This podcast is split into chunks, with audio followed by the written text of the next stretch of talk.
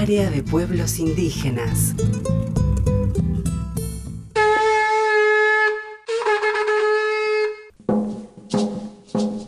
Del Pehuen, árbol sagrado para nuestra cultura mapuche.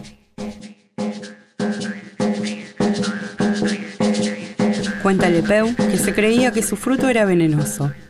Pero un invierno crudísimo nuestro pueblo no tenía alimentos y morían ancianos y niños.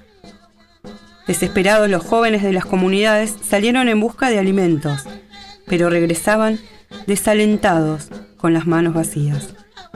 Hasta que un día en lo profundo del bosque de Pehuenes caminaba el joven Lehuen, que desanimado volvía a su comunidad cabizbajo se encontró con un hombre que le preguntó qué era lo que le angustiaba tanto.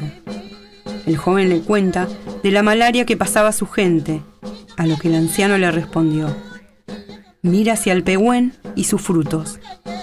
Pueden comerlos, hervirlos y conservarlos, y alimentar así a tu comunidad. El joven volvió y contó a la machi y ancianos. Y el piñón, desde ese momento, ha sido el alimento tradicional de la cultura mapuche. María Lincán para el área de pueblos indígenas de Radio Nacional.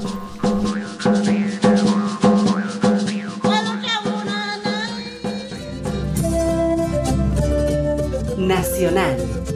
Radio Pluricultural.